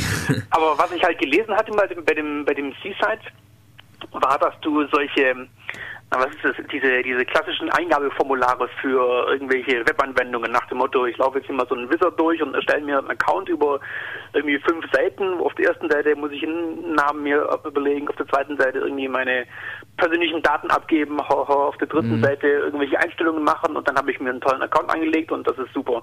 Und dass man solche Sachen irgendwie ja, ganz toll, komfortabel mit diesen Continuations quasi als äh, äh, durchlaufendes Programm hinschreiben kann und er bastelt sich dann selber daraus die Webseiten und äh, macht das Session Management, Session Handling und das äh, Übertragen von den Daten in irgendein Backend und und und. Ja. Also dass, dass man da irgendwie so, naja, quasi als ablaufendes Programm was schreibt und er bastelt dann mit Magic dann genau.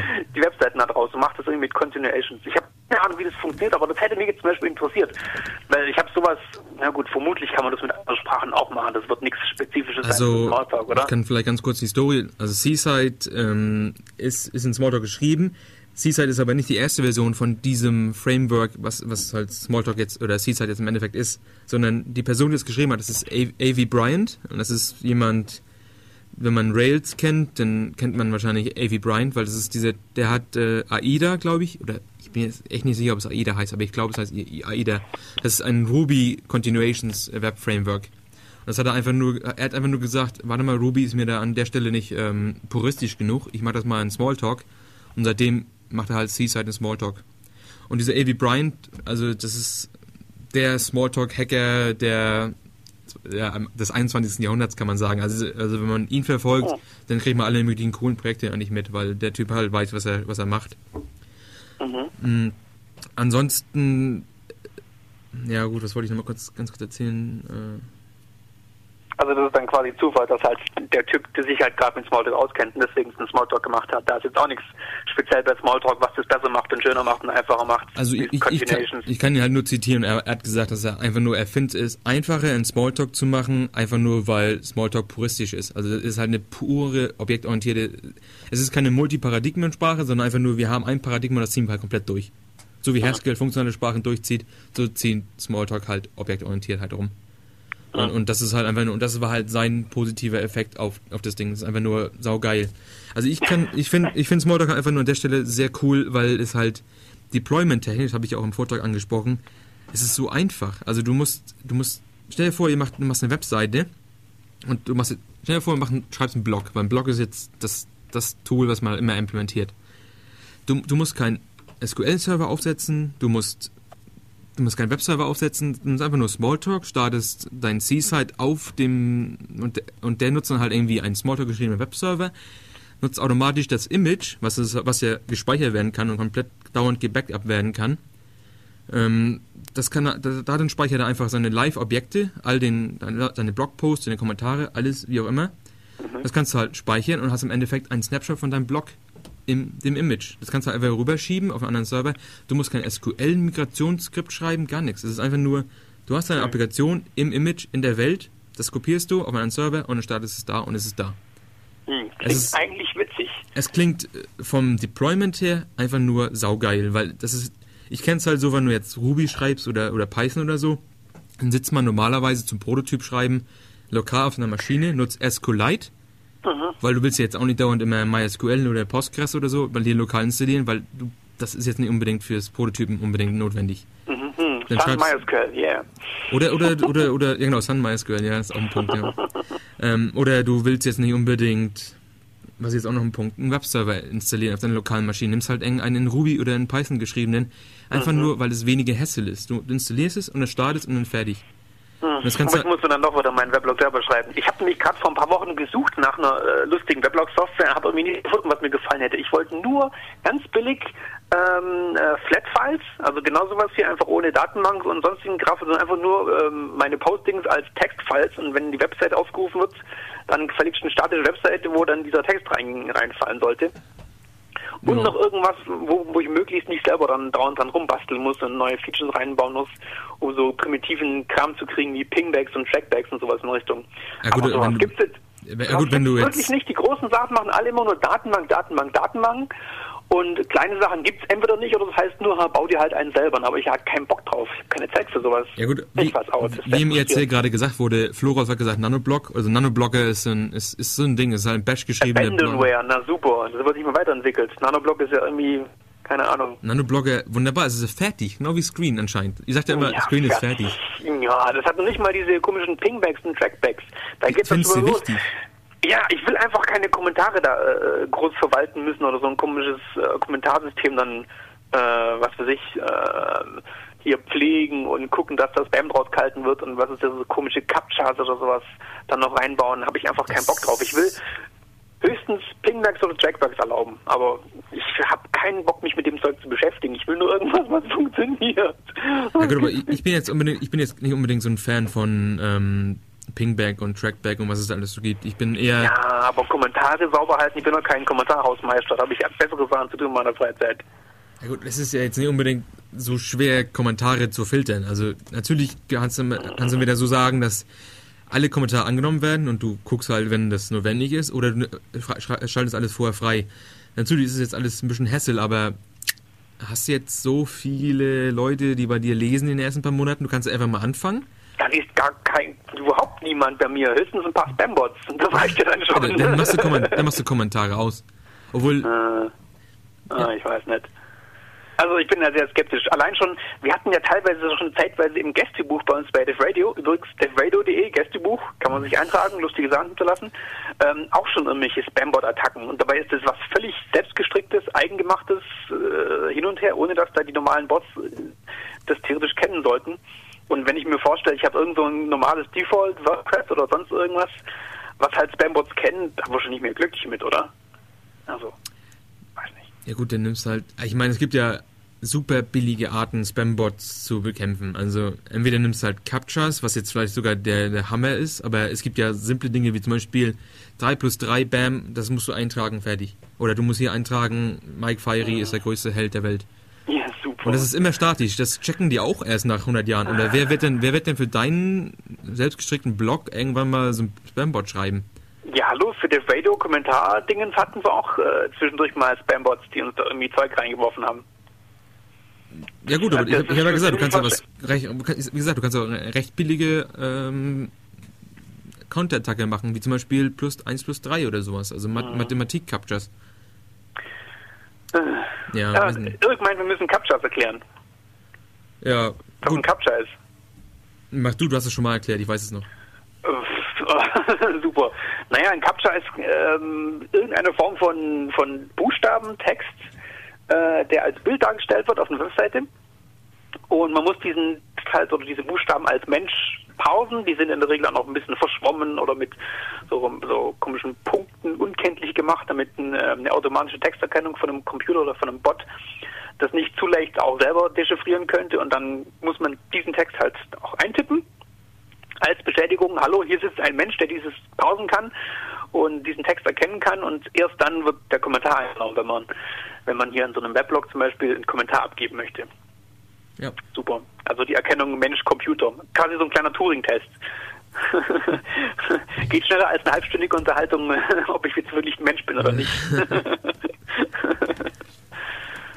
ja, sowas. Ansonsten sagt äh, Jürgen noch im IRC, dass der 24C3 auch noch nicht ausgelutscht ist. Also ich, wenn du was dazu hast noch. Ähm Sollen wir noch weiter Death Planlos machen, ein bisschen Themen springen? Ähm, ja. ja. Klar, das, diese ganze, die ganze Ding hier ist, Smalltalk kommt dem Irk auch nicht ganz gut an, so wie das hier aussieht. Nee, das ist, das Smalltalk kommt dem Irk nicht so toll an. Robert meint hier, hm, not Smalltalk. Hm. Ja, ähm, halt ja 24C3, da gab es doch schon eine Sendung für, oder? Nee, halt, das war die letzte Sendung, ne? Ja, gut. Geburtstagssendung. ja, gut, da war ich auch nicht da. Also deswegen ja. bin ich ja heute alleine, weil ich da nicht da war. Ähm, ja, das Problem ist wieder mal beim 24C3, ähm, ich habe wieder zu viel äh, Videozeug gemacht mit Schula zusammen. Übrigens, Schula, Uli, hey ho, coole Aktion. Das lief echt super mit dem ganzen Videozeugs. Wir haben ja da, ähm, beziehungsweise eigentlich, eigentlich hat Uli die hauptsächliche Arbeit gemacht. Ich bin nur dabei gesessen, habe ein bisschen äh, mitgeorgert und die wirklich harten Sachen hat alle Schula gemacht. Mhm. Insofern Schula, you rule. Ähm, CCCTube.de ja, hm? oder ccctube.com oder de oder? Ganz, ganz genau. Wir hatten ccctube.de äh, mit Flash-Videostreaming äh, und äh, toller Webseite mit äh, eingeblendeten ähm, ähm, Metadaten zu der aktuell gerade laufenden Sendung.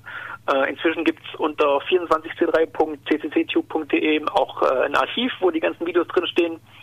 Ähm, die Stored-Videos sind sogar echtes äh, MPEG-4, H264, mhm. während die Livestreams noch ähm, in dem, in dem alten Flash-Format waren, also FLV mit äh, diesem Spark-Codec, äh, H263. Da sind wir am, am überlegen, ob wir vielleicht äh, bis zum nächsten Mal äh, es schaffen, dass, oder vielleicht schafft es ja irgendjemand anderes äh, äh aus der VLC-Community, dass man dann auch ähm, die H264-Codecs live streamen kann. Das ist ganz witzig bei Flash, die haben ja vor ein paar Wochen ähm, mit dem Flash 9 Update 3 oder sowas in Richtung, also irgendwie Flash 9 Update haben sie rausgebracht und damit ähm, diese ganzen tollen neuen super H264 äh, Codec-Geschichten, AAC-Codec äh, neu eingeführt in Flash. Das ist sehr cool, geht aber zurzeit nur für Stored-Videos und mhm. Live-Videos gibt es noch nicht. Deswegen war das diesmal noch beim Kongress bei den Live-Geschichten alles äh, Spark H263. Aber vielleicht, also wir hoffen, dass das äh, Kongress äh, auch mit H264 geht. Das wäre nämlich ziemlich cool. Wir hatten lustigerweise, also wir haben ja keine wirklichen Protokolldaten, weil Protokoll ist ja böse. Aber was ich gesehen habe, war, glaube ich, der Traffic, den wir über CCC-Tube äh, bekommen haben, größer als der Traffic, den wir mit den Theora-Versionen gehabt hatten. Also wir haben ja zwei Versionen gehabt. Mhm. Einmal Flash mit ccc-tube.de und einmal hatten wir noch ähm, Theora-Livestreams. Ähm, da haben wir den gleichen Setup genommen wie beim letzten Jahr auch mit VLC als Live-Transcoder. Mhm. Also Schula hat ja. sein Setup genommen. ähm, und wir hatten lustigerweise letztes Jahr ähm, zwei Varianten, und zwar einmal äh, Theora und einmal Impact 4 mit RTSP-Streaming. Das, was also die QuickTime-Leute ganz gerne haben mit äh, dem Darwin-Streaming-Server und was auch theoretisch technisch ähm, ähm anspruchsvoll ist, RTSP. Mhm. Und hatten da sehr viel mehr Theora-Zuhörer und Zuschauer äh, gegenüber RTSP. Und dieses Mal hatten wir vom Flash, Traffic her mit äh, Flash viel, viel mehr äh, äh, Traffic als mit Theora. Also irgendwie, naja, User wollen halt äh, Webvideos haben mit Flash, da ist wohl einfach nichts dran zu machen. Selbst uns, äh, unsere CCC-Zielgruppe mit äh, freien Codecs und freien Formaten hin und her äh, war da nicht wirklich so ähm, ähm, so drauf, dass Theora mehr Traffic gemacht hätte als Flash. Es Insofern. geht ja auch im Endeffekt darum, was angenehmer ist. Wenn du einfach nur Saal 1, Saal 2, Saal 3 anklicken musst, ist halt einfacher, als wenn du in deinem M-Player einen neuen Stream angeben musst. Ist mir ganz, ganz, ganz klar, oder? Das mag auch sein, ja. Da hat sich Uli echt reingehängt. Die, Seiten sind echt cool geworden. Ja. Das ist wirklich echt nett. Um, also ihr könnt euch aber also den Link äh, 24, also äh, 24c3.ccctube.de äh, wir müssen mal gucken, ob er die URL, ich glaube, ja, ich weiß nicht die URL, also, hm, ich glaube, Uli stellt die URL, ich finde die nicht ganz so optimal, aber wir haben, glaube ich, keine bessere URL gerade und die Leute wissen, worum es geht, also insofern effektiv ist es auch. Mal gucken. ja. äh, Im Irk kam die Frage, ob es CTC-Tube dieses Jahr wiedergeben wird. Naja, also, ich denke mal, wenn Uli nicht krank wird, ähm, also ich, ich denke, wir wollen auf jeden Fall versuchen, das vielleicht sogar über das ganze Jahr irgendwie online zu halten, dass wir also sowohl jetzt äh, Stored-Videos online haben, ähm, als auch dann zu den Live-Events, die es vom Club halt so gibt, ähm, dass man da, also ich weiß nicht, wer macht denn sonst noch Livestreaming? Ich glaube, wir machen ja auch kein Livestreaming bei den Chaos-Seminaren. Ja gut, Livestreaming ist ja generell, ich meine, Livestreaming ist ja nur bei uns möglich gewesen, weil die F FEM halt so super gearbeitet hat. Also das Ja, wir, wir, hatten ja auch schon mal Livestreaming gemacht. Ähm, ich glaube, das war damals, als äh, RMS bei uns gewesen ist, äh, Stallman. Das ist auch schon, keine Ahnung, oh Mann, drei, vier Jahre her. Drei Jahre, glaube ich.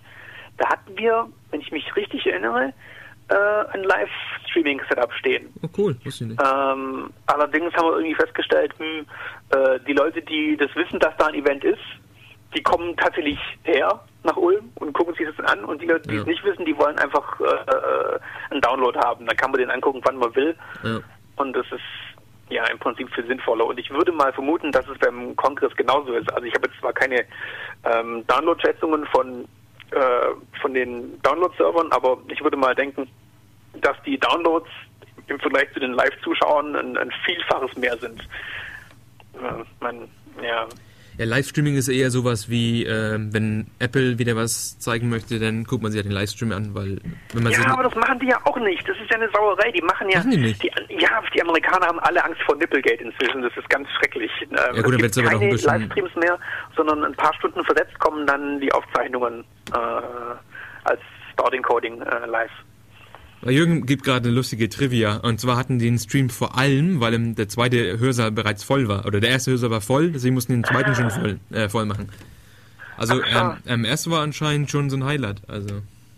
Ja, RMS war ziemlich cool, ja. Das, das, das hat uns alle sehr beeindruckt. Vor allem die, die, äh, naja, egal. ja. Aber ich meine, RMS war jetzt erst gerade eben erst in den Nachrichten mit seinem äh, Super Dead, Superman Dead Ho. Hast du es gesehen? Nee. Wo, OMS äh, so tanzt und so? Nee. Ähm, das kann ich ja vielleicht mal am IRC gleich posten. Auf jeden Fall gibt es ein lustiges Video, wo die irgendwelche Choreografie anstudiert haben zu einem Rap-Song und erst ist halt dabei und äh, singt erstmal total. Er singt jetzt nicht unbedingt mit, aber er tanzt mit. Die machen richtig äh, eine richtige Performance. Also das ist glaube ich nur eine Minute lang oder sowas, aber sehr, sehr abstrakt, diesen Menschen so zu sehen, weil das ist irgendwie, das ist ein Rap-Song, das ist eher so für die Leute, die 20 sind oder so um den Dreh.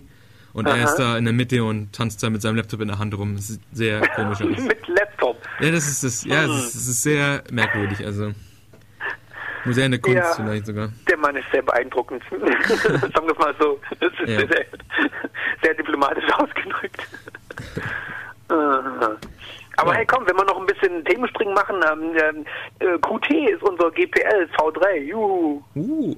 Ja. Gibt, ja, aber gut, die haben immer noch eine kommerzielle Version, oder? Ja, ja, ja. Ich, ich, also die letzten zwei tollen Meldungen der letzten paar Tage waren MacBook Air, äh, Sun kauft MySQL und GPL, äh, Quatsch, doch GPL V3 gilt für Qt. Das fand ich irgendwie ganz, ganz witzig. Ja. Aber ich habe nicht gewusst, dass man Qt auch ähm, mit BSD-Lizenz bekommen kann. Das wusste ich auch nicht. Ich dachte immer nur, es gibt diese Trolltech-Lizenz oder diese QPL und dann gibt es halt die ja, ich dachte auch, das wäre Dual License nach dem Motto, genau, QPL, beziehungsweise halt, nee, Moment, es wäre einmal ähm, kommerziell lizenzierbar, wenn man Geld zahlt, ja. und einmal eben äh, Open Source lizenzierbar mit QPL oder GPL. Gibt es die QPL noch? Äh, pff, weiß ich nicht. Also, oder halt dann GPL. Ich meine, die gibt es natürlich schon. Alles, was es einmal gegeben hat, gibt es immer im Internet. Also das ist ja jetzt nichts Illegales, irgendwie einen Textbaustein zu kopieren und zu nutzen. Ja, ja, also, dann, äh, also ja, ja. das ist schon eine ganze Sendung über diese ganzen Lizenzkram. Also wann, wann fängt ein, ein abgeleitetes Werk an und wann hast du nur eine Dependency auf dem Werk? Da gibt es ja ganz lustige Geschichten. Da ist dieser äh, Linus Torvald, der anscheinend auch äh, äh, irgendwie ein bisschen äh, nicht konform mit der FSF und, und RMS in der Frage, was denn abgeleitetes Werk ist und was äh, nur eine Aggregation von, von Code ist. Das ist anscheinend irgendwie ganz merkwürdig. Das verstehe ich auch mal nicht ganz. Zwischendurch, ich habe mal vor Jahren immer gehört, nach dem Motto, wenn du drei oder vier, nee, fünf zusammenhängende Zeilen Code kopierst, dann wäre es schon abgeleitetes Werk. Dann würde dann schon der GPL-Virus-Effekt äh, greifen oder solche Sachen. Aber ja gut, ich meine, das ist ja so eine Wischiwaschi-Diskussion. Da kannst du ja eh nicht ja. jetzt sagen, so sind die Regeln, weil das ist immer Interpretation und ja. Ich, ich, deswegen kann man nur hoffen, dass wir auch keine Softwarepatente bei uns bekommen, weil das einfach nur total eine Farce ist, was man da hat in Amerika. Du kannst dir gar keine offenen Projekte anschauen, wenn du, wenn du, also es geht bald so weit, dass manche Leute sagen, du darfst dir gar keine offenen Projekte anschauen, wenn du für irgendeine Firma arbeitest, die Code produziert, weil du könntest ja dadurch ja. irgendwas kopiert haben. Also das ist halt, deswegen soll also, man, also ja.